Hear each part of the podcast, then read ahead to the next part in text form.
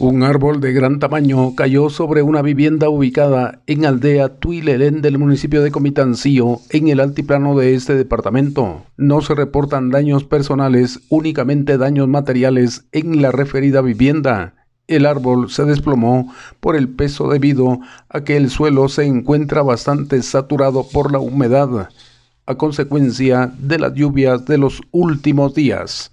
Desde Emisoras Unidas en San Marcos, informa José Luis Vázquez, primera en noticias, primera en deportes.